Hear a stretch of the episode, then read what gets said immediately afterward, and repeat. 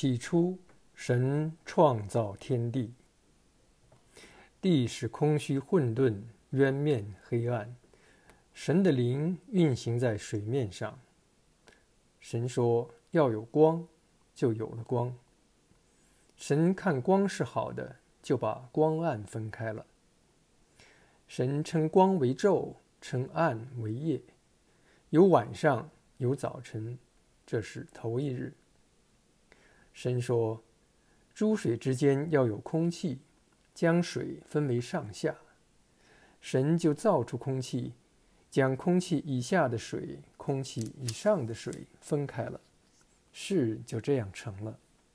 神称空气为天，有晚上，有早晨，是第二日。神说：“